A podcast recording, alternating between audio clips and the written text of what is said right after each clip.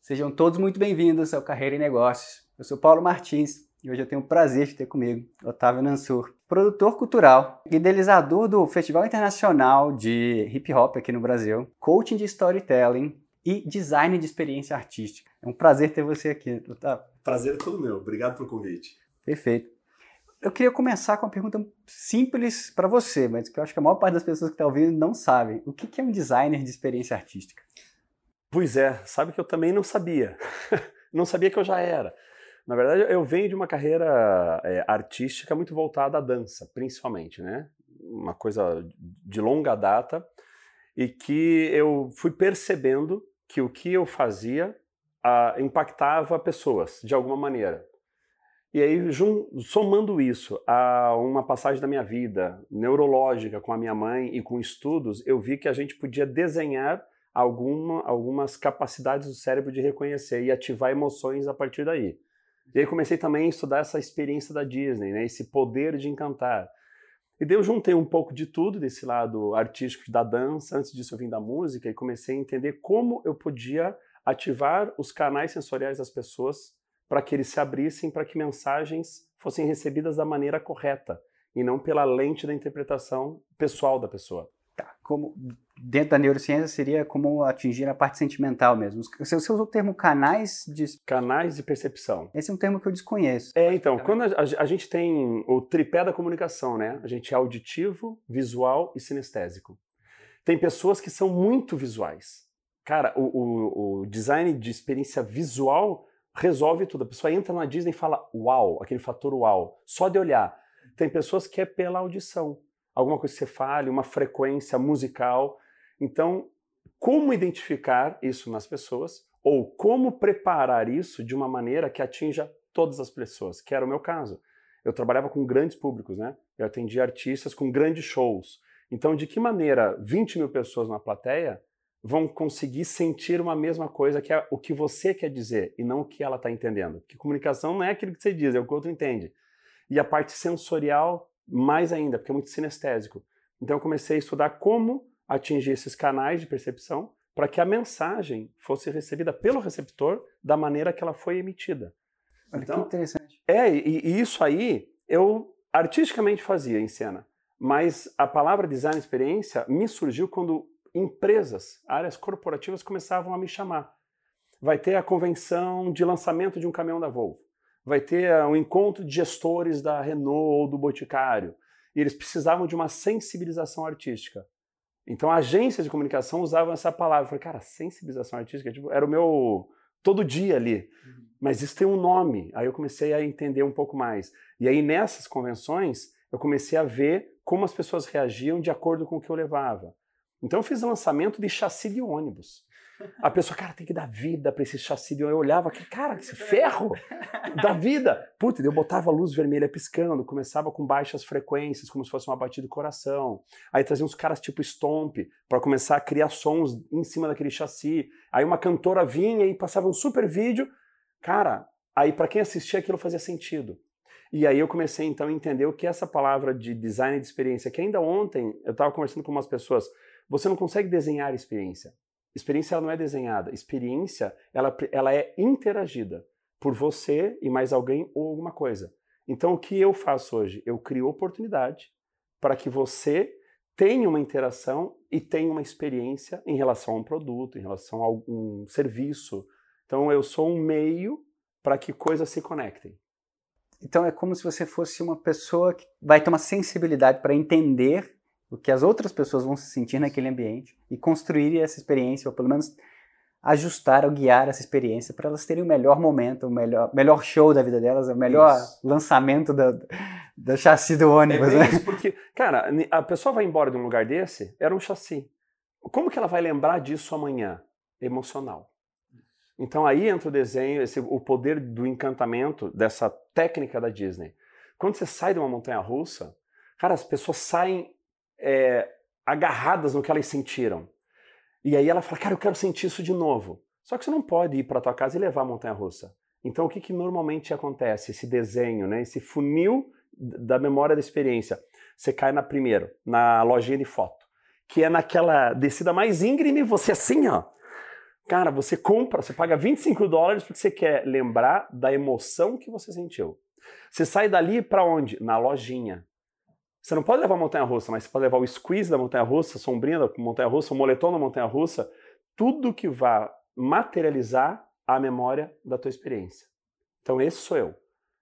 Eu gero uma oportunidade de você ter uma experiência e depois como é que eu materializo a experiência do lançamento do chassi para amanhã você continuar lembrando. Aí eu tenho que entrar no teu lugar emocional.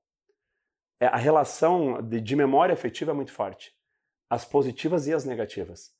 Então, quando você aprende a criar esse ambiente para a pessoa desenvolver a positiva, aí é mágico. Que tudo vem depois, como, tudo vem por conta do que aconteceu comigo quando eu tinha 13 anos. De tão potente que é isso. Bom, então acho que essa é uma boa chamada para a gente contar a sua história, como é que você caiu na dança. Vamos lá. Pois é, eu acho que faz, tem, tem, essa relação. Isso já é um storytelling, né? De uma sequência lógica de fatos, assim. É, eu, come, eu fazia musculação numa academia, cara, 13 anos, crente que eu ia virar o Rambo. Não é da tua geração, mas o Rambo 1 é da minha. Da minha também. O Stallone ainda era magrinho, sabe? E aí passou, tinha uma parede de vidro imensa, cara, e passou uma menina que era mais nova que eu na época, devia ter uns 11. E aí nossos olhares se cruzaram e tudo fica em câmera lenta, sabe? Aquele cabelo jogado assim, ó. E aí, só que logo atrás dela veio o pai, aí já volta a situação normal, você, né? E eu comecei a ver que toda terça e quinta o pai dela levava ela numa porta, às três da tarde, e às quatro o pai tava na porta para buscá-la. Cara, e durante algumas semanas eu vi esse movimento. Eu falei, cara, eu quero conhecer essa menina. Desci na secretaria da academia e falei, eu quero me matricular naquela porta. Eu não sabia o que era aquilo. Aí fiz a minha matrícula, terça e quinta, das três às quatro da tarde. Quando chegou na quinta-feira dessa semana, entrei na sala. Era uma aula de ginástica aeróbica de competição. Tinha uns 40 mulheres, e só tinha eu de, de homem, de menino e criança. Eu não entendia o que estava rolando lá dentro. Eu sei que todo mundo ia para lá, eu ia também. O pessoal vinha para cá, eu vinha também. Eu não acertava nada, porque, cara, eu não estava ali para aquilo, mas eu estava perto do, da minha meta. eu estava realizado. Aí eu, muita vergonha, eu falo que na minha geração, com 13 anos, cara, a gente tinha muita vergonha. Hoje em dia, 13 anos já tem família constituída, carro comprado, acelerou, alguns processos aceleraram demais. Mas aí nessa eu pensei, cara, a estratégia aqui é eu ficar bom nesse negócio, quero chamar a atenção dela.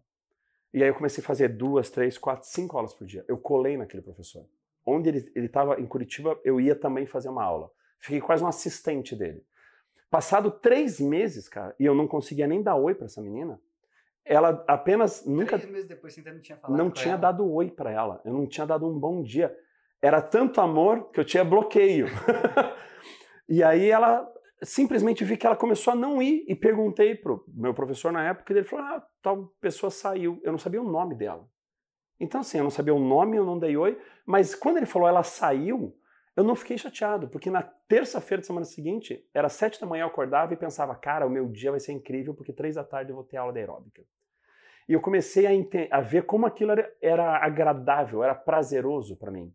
Eu, eu, um dia antes começava a ficar feliz porque amanhã eu ia ter. Domingo eu dormia feliz, porque na terça eu ia ter aeróbica. E a, esse lugar da aeróbica não era o movimento. Depois eu, era a figura do professor, cara, que com o tempo né, a gente vai amadurecendo e vai vendo. Era aquele cara que quando abria a porta ele entrava, sabe aqueles raios laranja e amarelo de desenhos japonês que aparece? Put, cara, onde ele entrava, a energia do ambiente mudava. Eu, eu sentia a frequência impressionante que me atingia. Nunca consegui materializar ou mostrar para alguém naquela época. Mas era tão forte e intuitivo para mim, falar, cara, isso me faz muito bem. A energia dessa pessoa, eu quero ser esta pessoa. E eu verbalizava, falei, Rony, cara, você é meu ídolo. Eu quero ser você. Não é só a boa aula que você dá, é a pessoa boa que você é. Cara. Você é uma referência para mim. Você encontrou um mentor. Exatamente. Sem saber né, desse, dos nomes, era aquela pessoa. E aí que esse cara, não, não por menos, era campeão mundial de ginástica aeróbica, era o técnico da seleção brasileira de ginástica olímpica na época, que agora chama artística. Foi o cara que eu participei do processo da construção do Brasileirinho da Daniel Santos, baile de favela da Rebeca Andrade. O Rony é o cara por trás de todas as únicas medalhas olímpicas do país, que nunca apareceu. É o cara que eu vi a vida inteira receber cartas era carta, não tinha e-mail, né? Do Circo de Solé para que ele morasse no Canadá treinando a equipe principal. E ele falava, cara, não posso aceitar mesmo por esse valor, porque tem umas meninas de 8 anos no Brasil que um dia serão, assim, ó, as medalhistas nesse país. Que eram a Daiane dos Santos, Camila Comim, Daniela Hipólito. As meninas tinham 8, 10 anos Ele sabia que talvez com 14. É o cara que eu vi abdicar da primeira pessoa economicamente possível, né, satisfatória, profissional, por uma causa maior do que o próprio nome. E aí eu aprendi a palavra o que é deixar um legado. Eu me emociono para falar disso, cara. Porque é um cara que até hoje eu vejo fazer isso. Não é só tirar da, da, da roupa dele para dar para alguém. É um cara que o sonho dele é, é lá na ponta um país melhor. Aqui, ó. E, e, eu experiencio isso e eu falei, cara, eu quero, eu quero ser assim. E eu aprendi a ser assim. Talvez eu fosse um pouco, mas isso me despertou com muita força. Então ele começava a viajar para o mundo inteiro e, eu, e, e com 14 anos ele pedia para eu substituir a aula dele. E eu lembro que na primeira aula para mim, e aqui foi o meu day one, quando eu fui entrar naquela sala com aquelas pessoas que faziam aula comigo, eu não pensava assim, elas vão aprender ou não. Eu pensava, cara, eu quero que elas sintam o que eu senti na minha primeira aula. E essa tem sido a minha vida. Montei, quando eu comecei a dar muita aula, eu queria atingir mais pessoas, montei um grupo de dança, porque eu tinha a oportunidade de viajar o Brasil inteiro para mais plateias, para que pessoas sentissem o que eu senti na minha primeira aula. Aí passou um tempo, eu abri uma escola de dança, eu escalonei isso, eu abri uma escola no ano de 99 para 2000 com 11 grupos de dança. Então eu sempre pensei em escala. Imagina hoje, né, que tem internet, mas naquela época não tinha, eu tinha que pensar fisicamente em escala. 11 grupos de dança que simultaneamente podia ir para 11 eventos para talvez alguém sentir o que eu senti. Aí eu montei um festival internacional de hip hop, porque podiam vir para cá mais de 2 mil dançarinos, 40 mil pessoas num caldeirão de energia para que alguém ali sentisse o que eu senti. Aí montei o MBA, né, para depois pro criar produtores para ter melhores eventos, com melhores experiências, para atingir mais pessoas. Claro, hoje é fácil falar nessa linealidade, né? Mas não foi essa linha. Não foi reto, eu tenho certeza. Consciente, desenhadinha, né? Cheia de rosas caindo assim na beirada. Não foi nada disso. Hoje eu entendo que este lugar foi um propósito tão claro lá atrás, o meu porquê era tão latente, que não interessava o tamanho da pedra pra, na frente, sabe? Eu acho que isso também tem muito. As pessoas confundem os problemas. Quando vem aquela onda e bate na pedra, cara, e vem aquela, aquela nuvem de fumaça, o problema é esse lugar que as pessoas na ansiedade querem tomar ah, decisões com essa nuvem aqui, ó. E eu aprendi com o tempo parar nesse momento e esperar baixar e falar, cara, o caminho tá ali, ó. Pronto. A, a, maré vai passar, né? O problema vai passar tudo, e você vai tomar essa decisão com a cabeça mais fria. Beleza, vamos voltar um pouquinho, porque a gente juntou três histórias super legais aí, mas vamos, vamos entender. Então você começou com a parte de dança por conta dessa menina. Da menina, que eu não sei o nome. É, você começou na, nas aulas, começou a entrar no meio, começou a dar aula, começou a criar grupos. Eu acho que é aí que surgiu talvez a, a parte de produção cultural na sua vida, né? Exato. E, e eu foi muito da parte de produção quando eu viajava muito com o meu grupo de dança e também tem uma particularidade, né? Eu comecei a dar aula, eu tive um contato muito rápido com as danças urbanas e aí eu tinha muitas alunas meninas e quando eu montei meu grupo, isso foi inconsciente, né? Não foi desenhado, mas foi o primeiro grupo de mulheres de hip hop do país. Então tinha 35 meninas que participavam de todos os campeonatos no Brasil e no mundo. Era o único grupo só de mulher num ambiente que era muito masculino. Eram 40 homens, assim, imensos. E eu também tive que, então, aqui eu volto nesse lugar de design de experiência, né? Prestar atenção estratégica, como nesse ambiente masculino, que tem uma força absurda, eu, com 35 meninas, poderia mudar o parâmetro de comparação, que já era no mundo inteiro um. Então não podia ser mais um para entrar naquele subconsciente do, do júri no comparativo de força explosiva. Cara, eu tinha que fazer com que a minha unidade fosse visualmente tão incrível e apresentasse outros fatores que na hora da pessoa pensar, cara, esse grupo, esses caras são fortes, nossa, mas elas são sincronizadas. Cara, mas eles não sei o que lá, mas elas não sei o que lá. E esse elas não sei o que lá me trouxe resultado rápido. Foram 37 eventos, 35 primeiros lugares nos maiores eventos do mundo em cinco anos, assim. Foi muito, muito rápida a ascensão para os resultados. E eu sempre fui meio caxias, eu, eu tentava entender, racionalizar o que intuitivamente estava rolando. Então eu criava métrica de ensaio, eu sabia durante no primeiro minuto quantas vezes eu ensaiava, quem estava errando, por que estava errando. Então eu, eu, tinha um esqueleto da minha obra artística, que era a coreografia, numa métrica que não era assim intuitiva como eu via todo mundo fazer. Eu tinha um cronograma minutado, desde a hora que a gente saía de Curitiba até um evento, até voltar, minuto a minuto, o que, que a gente ia fazer e por que, que a gente ia estar fazendo. Os pais recebiam isso, para se eles chegassem no Rio de Janeiro, eles sabiam exatamente nesse minuto que você está dançando em tal shopping, o tempo de permanência é 45 minutos, depois você vai para lá, passa no mercado, o que se come no café da manhã. É, essa visão analítica não é tão comum assim não nas é. pessoas da arte, né? Então acho que você agregou habilidades que te destacaram lá. Né? Perfeito, né? boa percepção, porque o pessoal, o pessoal, né? Eu, mas a maioria dos artistas fica uma coisa empírica do vento, do que eu estou sentindo, e eu queria muito racionalizar, porque como eu vim da aeróbica, talvez por isso, e eu antes treinava basquete, a minha métrica de resposta, de resultado era outra. Cara, se você treina mais, você não tem habilidade, você tem que desenvolver o teu lado esquerdo se, você é destro. Uhum. Então eu sempre busquei racionalizar como eu posso desenvolver o próximo. Eu acho que isso eu trago do Rony, que eu apliquei no meu grupo. É, eu acho que é um lugar generoso, assim. E quando eu trabalho no coletivo, e vejo que hoje essas habilidades é o que me jogou muito no lugar do corporativo, porque o lugar corporativo parece que é um time, né? Uhum. Mas eu vou fazer, parafrasear com a dança. Não é porque duas ou três pessoas estão dançando num palco que isso é um trio. Eu vejo muito três solos simultâneos, que não constituem um trio. E o que eu aprendi foi desenvolver um grupo. Eu não tinha 35 solistas no palco, eu tinha um grupo. Se uma não pudesse dançar por algum motivo, aquela coreografia não conseguia acontecer. Cada um tinha uma função tão forte que se uma peça faltasse, não, não havia reposição.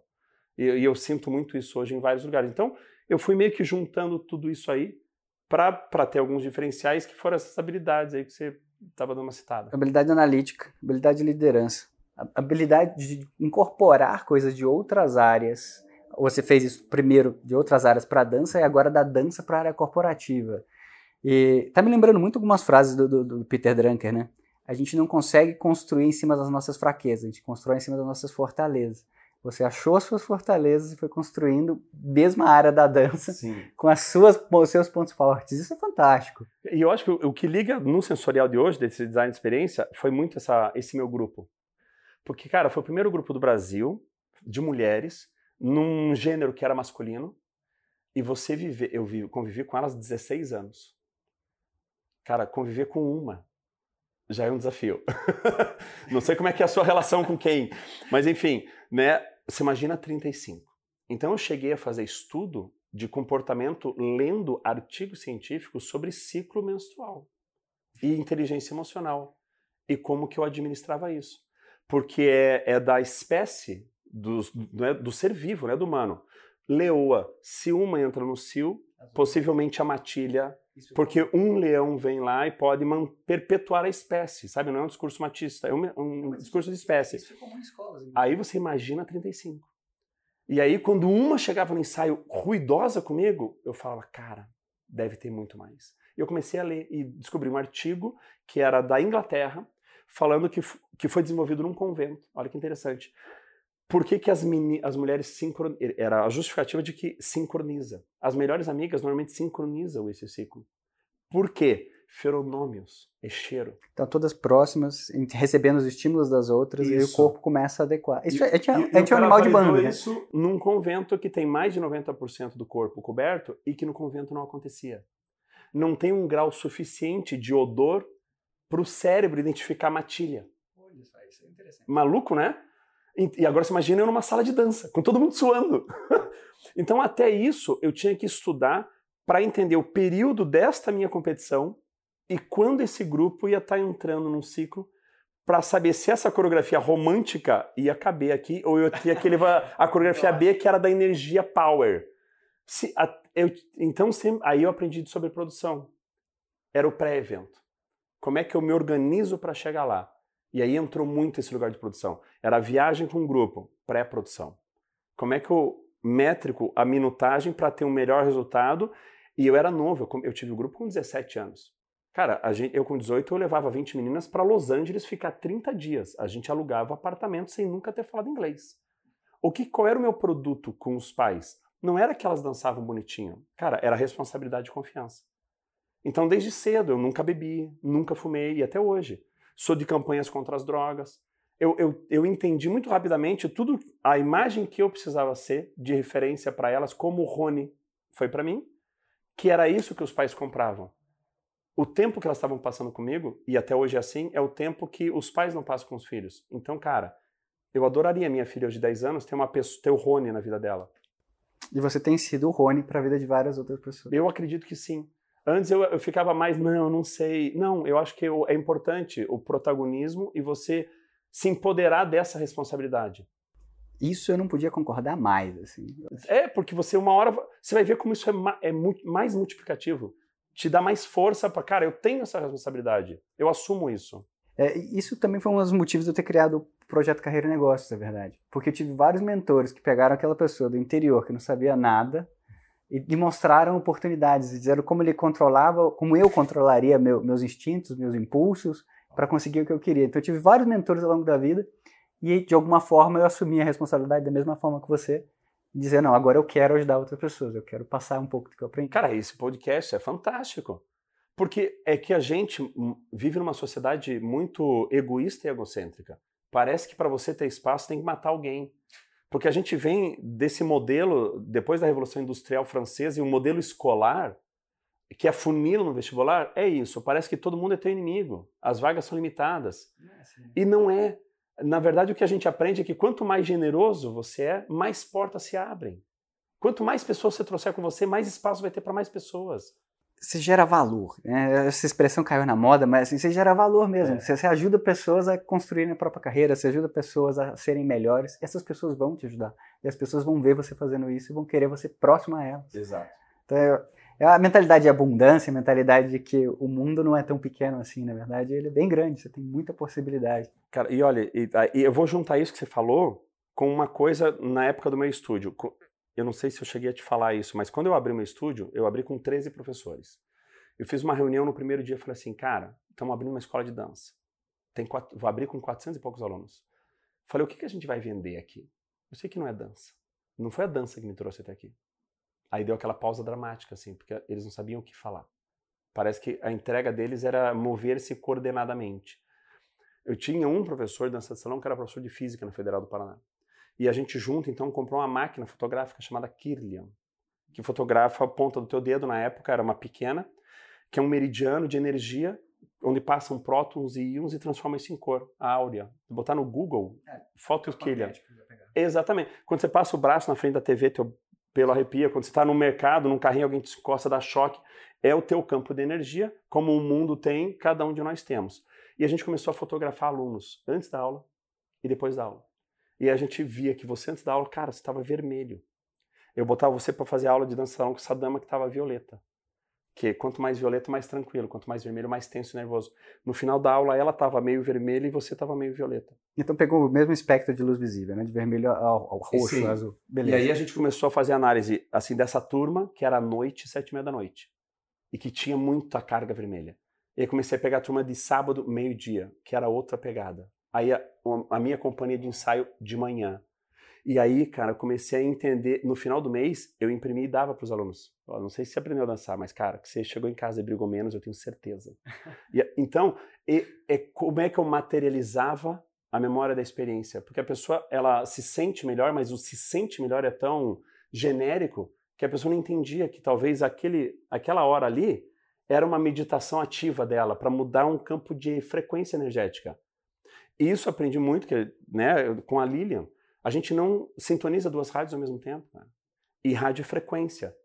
Então, às vezes as coisas não estão legais e a gente assume esse campo de não legal e a gente expande essa negatividade e começa mais coisas ruins a colar em você. É aquela pessoa difícil, você vai bater o joelho na quina da cama, teu quarto está bagunçado, vai vir uma, duas contas novas que você nem imaginava que existiam no momento que você está sem dinheiro se você não aprender a virar essa chave, cara, isso assim, ó, é um turbilhão que te puxa para baixo. E aí eu na dança encontrava essa virada de chave, na meditação isso para mim foi um, um empoderamento, quando eu, eu sei agora como trabalhar essa mudança de esfera e instintivamente fazia isso na minha escola de dança. Eu só não tinha as palavras e a consciência da, da força que isso tem. Mas a gente via, e aí eu comecei a desenvolver uma teoria de um monte de conceitos o meu horário de ensaio, que era à noite, porque você normalmente usa depois do horário comercial de uma academia, cara, começou a ser 8 horas da manhã. Porque às vezes, O que acontece? Você acorda bem, né? Teu cérebro tem ciclos, né? Você tem pelo menos quatro a seis ciclos noturnos de alfa, beta, sonha, aqui você se vira, mexe, puxa a coberta, arruma travesseiro, você entra em sono profundo, você acorda violeta. As pessoas todas. Mas disseram no relógio, cara, desligou três vezes a soneca. Pum, um pontinho vermelho. Aí sai correndo, mal toma café, chega na empresa ou no, na tua escola, cara, esqueci não sei o que em casa. Almoça mal, depois do almoço não tem tempo. E aí você chega à noite em casa, Cansado. É, você saiu no horário, a tua namorada, teu namorado, alguém, vocês mal se viram, e aí à noite, 8 horas da noite, se encontram. Cara, você quer começar uma briga numa relação, só precisa de uma pergunta. É, como foi o seu dia, amor? Cara, você vai querer contar todos os problemas que você teve para valorizar. Você não sabe como foi difícil hoje. Aí no meio da tua frase, a tua namorada vai falar assim: Você não sabe eu. E depois disso quer fazer amor gostoso. Cara, eu entendi que as relações no mundo de hoje estão acabando muito por conta disso. Por a gente não ter, inclusive, a gestão de eu tô com um problema, mas não é a hora de eu falar isso para você. Durma. Amanhã você acorda e fala: o que, que eu ouvi ontem? Provavelmente a pessoa vai te falar assim: cara, esquece. É a energia outra. Mas ali eu preciso da tua pena. Então isso mudou para mim. A hora de apresentar um projeto, eu não marco reunião depois das três da tarde porque eu sei que essa pessoa tem uma pilha de problema para resolver montada pela manhã, eu vou ser mais um problema na pilha, então eu quero ser ouvido. Reunião importante para mim eu posso levar um mês, mas é entre 9 e 11 da manhã. A pessoa me escuta. É. Se é assunto importante pessoal, cara, é, quanto mais cedo melhor. Se é um podcast, quanto mais cedo melhor. A carga energética é outra. Depois a gente vai administrando esse gasto de energia, inclusive emocional. Parece bobeira, mas essa inteligência de gestão emocional, que é uma pré-produção, cara, você leva para a vida inteira. É o que eu hoje atuo com a minha filha, inclusive. Filho, você quer mais tempo? Então hoje à noite vamos arrumar aqui o teu uniforme, já preparar na tua mochila as coisas da escola, pensar nas aulas de amanhã o que, que pode acontecer, porque daí você tem uma gestão de tempo para tomada de decisão. E você não é pega de surpresa e tem que, no ímpeto, ter uma 50% de chance de cometer um erro ali, que você podia ter resolvido se tivesse espaço para raciocinar. Perfeito. Você está conseguindo administrar a sua vida por design, não por, não por resposta, não por reação. Exato, exato. É Acho que tudo isso é design experiência. Que daí a gente envelopa e hoje eu comercializo isso. Perfeito. Bom, vários assuntos fantásticos, vários temas super interessantes. Eu acho que a gente podia ficar aqui várias horas batendo um papo sobre Vamos isso. Vamos fazer episódio 1, 2, 3. Vai, vai, já está convidado. Mas eu, eu queria ir, ir para o encerramento. A gente brinca, eu brinco que o encerramento é sempre um pouco filosófico. E ah, esse podcast já foi mais filosófico, o que é bom, mas o que, que você teria de conselhos para pessoas, principalmente para jovens que estão procurando começar a construir uma carreira ou procurar um curso? O que, que você teria de conselho para essas pessoas? Cara, tem uma frase que eu levo aqui em pequenas letras, inclusive, de um filósofo chamado Emmanuel Kant. Ele fala assim: avalia-se a inteligência de um indivíduo pela quantidade de incertezas que ele é capaz de suportar. Essa eu não conhecia. Perfeito. Então, queridos, o que eu desejo para vocês aí, todas as dúvidas do mundo, todas as menores possibilidades de você sentar no trono, no espaço de conforto. Acho que quanto mais questão e mais inquieto você ficar, é isso que vai te mover para frente. Assim, sabe? É, a gente afunda quando a gente acha que tá bom. E eu acho que essa frase ela, ela diz muita coisa, né, no desdobramento. Avalie essa inteligência pela quantidade de incertezas que eu sou capaz de suportar. Cara, então tem muita coisa envolvida aí e que é o que eu desejo para todo mundo. Porque quando se torna insuportável, quando essa dor de mudança é maior do que a dor da permanência, é onde você cresce. Transformação causa dor. É desde musculação para você aumentar o braço, você tem que romper fibra. O pintinho para sair da casca do ovo, ele tem que quebrar. Toda transformação ela vem com dor. Então a gente tem que entender que a gente busca um estado de conforto, mas a gente tem que administrar a transformação e o estado da dor. Porque essa dor vai te trazer algumas buscas e essa busca nunca vai ser estática, sempre é momentânea. A gente tem que entender que tem que ser um barco leve emocional. Se a gente for um Titanic, a gente demora demais para entender e virar e vai afundar. Então, é levar a vida com mais leveza, agradecer as pequenas vitórias diárias. Cara, eu não acordo e não durmo sem micro agradecimentos agradecer. Eu, hoje eu acordei e agradeci que eu estava tendo a oportunidade de vir aqui falar com você. Pela, pela, pelo papo ontem no telefone e por já entender que você é uma pessoa fazendo diferença na vida de pessoas. Pô, eu quero estar tá mais conectado com pessoas como você. E o que acontece? Eu me sinto bem comigo, porque significa, cara, eu devo estar vibrando uma frequência para uma pessoa como você está conectando comigo, é porque então eu estou bem. Pô, podia ser aquele amigo assim, presepada, que me liga. Eu falei, cara, eu eu vibrando mal, a culpa é minha. Então, isso é, esses pontos vão me mostrando o que, que eu posso melhorar. E eu acho que quanto mais a gente aprender a micro vivenciar a vida e festejar melhor. Eu tenho um projeto chamado Criança que Dança que vai para a África e para o Haiti todo ano. Cada vez que eu volto de lá, eu levo isso mais a sério. Quando, cara, quando a gente está com crianças de três a quatro dias sem tomar água, porque não tem, não vou nem falar em comida, e todo mundo vem correndo e só quer saber de estar tá brincando com você, cara, eu volto para o mundo de hoje assim e escuto pessoas com reclamações eu não quero apequenar aquele problema dela. Mas o meu, a minha régua é outra. Que eu acho que é falta. Você falou régua, mas é falta de referência, né? Falta de referência. se botar no lugar dos outros, falta de ver o que as outras pessoas passam. Cara, é, eu, eu, eu aceito o que a pessoa está sentindo naquele momento, mas talvez ela precise ser convidada para trazer outros parâmetros, para falar, cara, isso. Você está com um iPhone 13, com internet e comida na tua geladeira. O teu problema é uma fatura de um cartão que está atrasado e o teu mundo acabou. Cara, eu quero te apresentar outros mundos para você, pra você acordar e olhar para esse céu azul hoje e falar assim, cara, que lindo isso, imagina quem não enxerga. Eu venho no carro ouvindo música pensando, cara, imagina quem não escuta. Então a gente vai reclamar do quê? Porra, você é um cara bonito, atlético, fala bem, sorrisão. Cara, você quase não tem a permissão de reclamar mesmo a gente tendo essa. A gente pode, mas eu acho que a gente tem que depois rapidamente referenciar. Cara, eu posso reclamar, não estou satisfeito nisso, mas eu tenho ferramentas para contornar. Meu avô, desde pequeno, falava para todos os netos: a gente sempre tem no mínimo duas alternativas na, na vida, ou reclamar ou fazer algo para resolver. Escolha o dedo do vô. Ele falava isso. E a minha filha escuta isso desde um ano e meio. Eu ia buscar na escola, ela com dois anos, ela eu dirigindo, só fazia assim, ó. E ela já sei, resolver. Falei, então nem comece a reclamar. Você tem direito, filha, mas a reclamação tem um teto e teto baixo comigo. Reclamar não vai trazer uma nova solução para você. Agora, se você quiser construir uma, uma alternativa para resolver, pai tá junto. Se quiser debater o assunto, eu tô aqui para ouvir, para te ajudar. Esse é o mindset que eu quero que a minha filha hoje está tendo com 10 anos. Ela pode ser educada a reclamar do mundo e parece que o mundo está conspirando contra ela, porque a gente vai para esse lugar de de sofrimento, de vitimismo, ou a gente torna isso uma pólvora, uma potência para falar: aqui não, negão. Aqui bateu na pessoa errada. Vou reverter agora e um monte de gente vem comigo. Quando você fala, você convida, mas quando você mostra, você arrasta.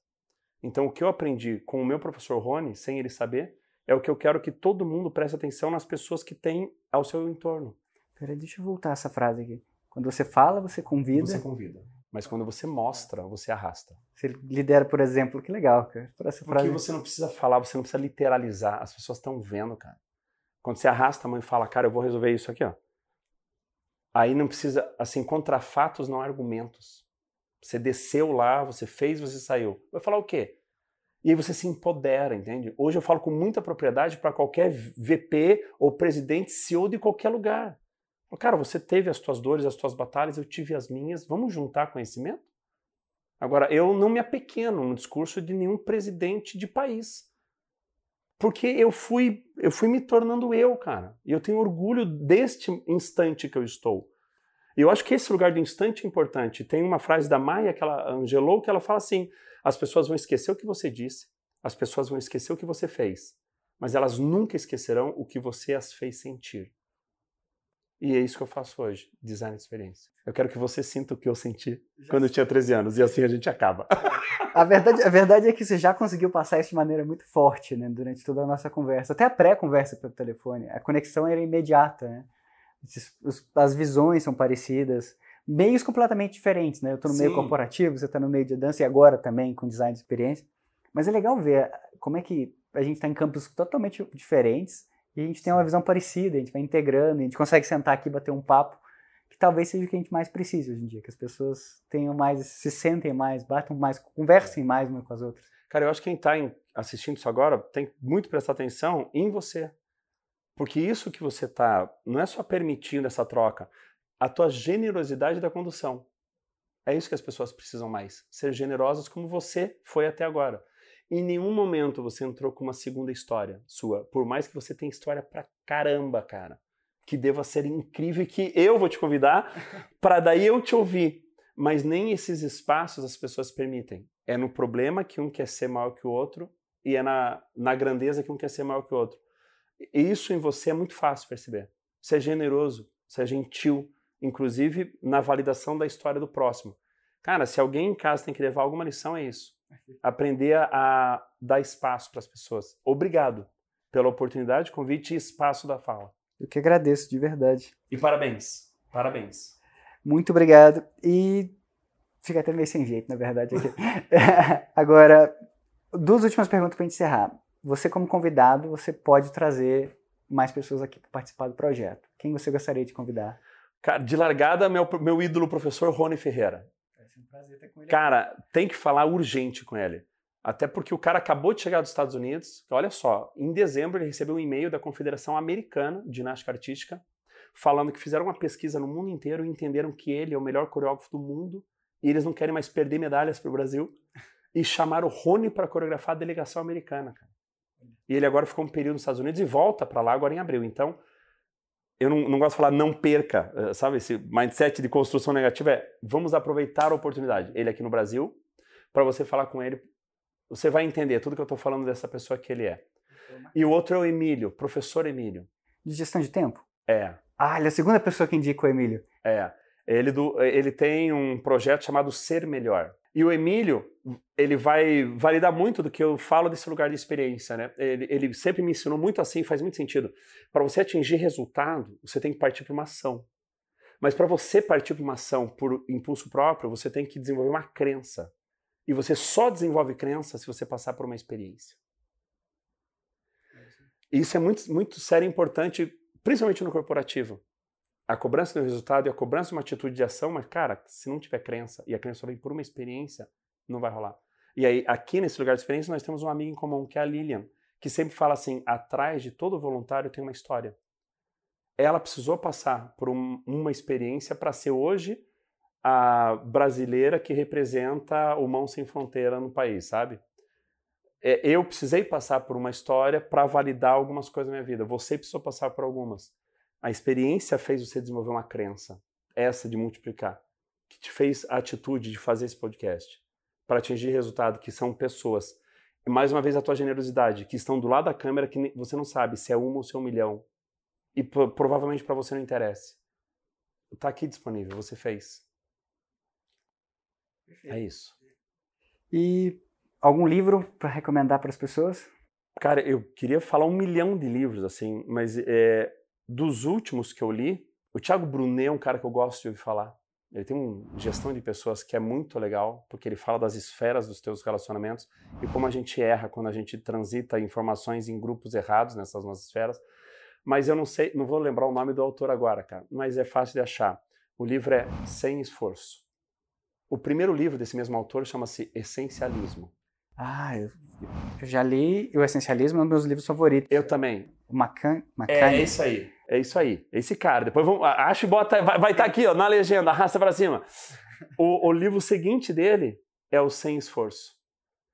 É quando você chega num estágio de fazer as coisas assim, num nível de, per, de perfeição que não é que você automatiza, é você não se esforça mais, você já incorporou. É aquele lugar da crença e do resultado. É Leonardo da Vinci, quando fala que a simplicidade tá na, é a máxima sofisticação. Você olha um negócio tão incrível e quem está vendo fala, imagina ser tão simples fazer e não imagina a complexidade para entregar. Foi um lugar que esse cara chegou no, no sem esforço da perfeição. Esse é um livro que vale muito. Ele é bem pequenininho, bem fininho, mas é muito denso. Vai estar. Tá, agora já entrou para minha lista de leitura. vale a pena. Perfeito. Bom, se alguém quiser continuar a conversa com você, qual é o melhor local? Talvez o Instagram? É, hoje o Instagram, que até antes da pandemia meu Instagram era fechado e eu nunca publiquei uma foto minha. E eu nunca segui ninguém na minha vida. Porque eu entendia que esse tempo eu dedicava para outras coisas. Uma semana antes da pandemia, olha, até isso eu sincronizei, eu acho que energeticamente. Eu falei, cara, eu vou abrir, porque eu, eu tô num lugar de circulação pública, então pode ser um, um canal de comunicação. Na semana seguinte veio a pandemia. E daí eu usei o meu canal. Eu fiz 370 lives no primeiro ano da pandemia, às 5 da manhã. Para o pessoal da, da cultura, os artistas, para eu tirar esse povo todo da cama de manhã para não entrar na depressão. Levei todos os convidados, todos os meus amigos do mundo estavam lá para conversar, para trocar, e eu, eu tenho certeza que a gente fez uma coisa muito legal para algumas pessoas que tiveram com a gente todo esse tempo. E a partir dali eu abri. Então é Octávio Nassur, N-A-S-S-U-R. Vai estar tá aqui, vou deixar aqui, no, só para você vai poder clicar. Esse é o lugar, vamos conversar. E, cara, isso sou eu que respondo, não tem agência que está mediando. Posso levar um tempo de um, dois dias, mas eu respondo. Bom, Otávio, queria te agradecer demais por essa conversa. Foi um bate-papo muito gostoso. Espero a gente tenha outros episódios para vir aí. É o começo de uma Barça. Tu não sabe o que é Barça, né? Bom, e esse foi o Carreira e Negócios com Otávio Nassur. E a gente se vê no próximo vídeo.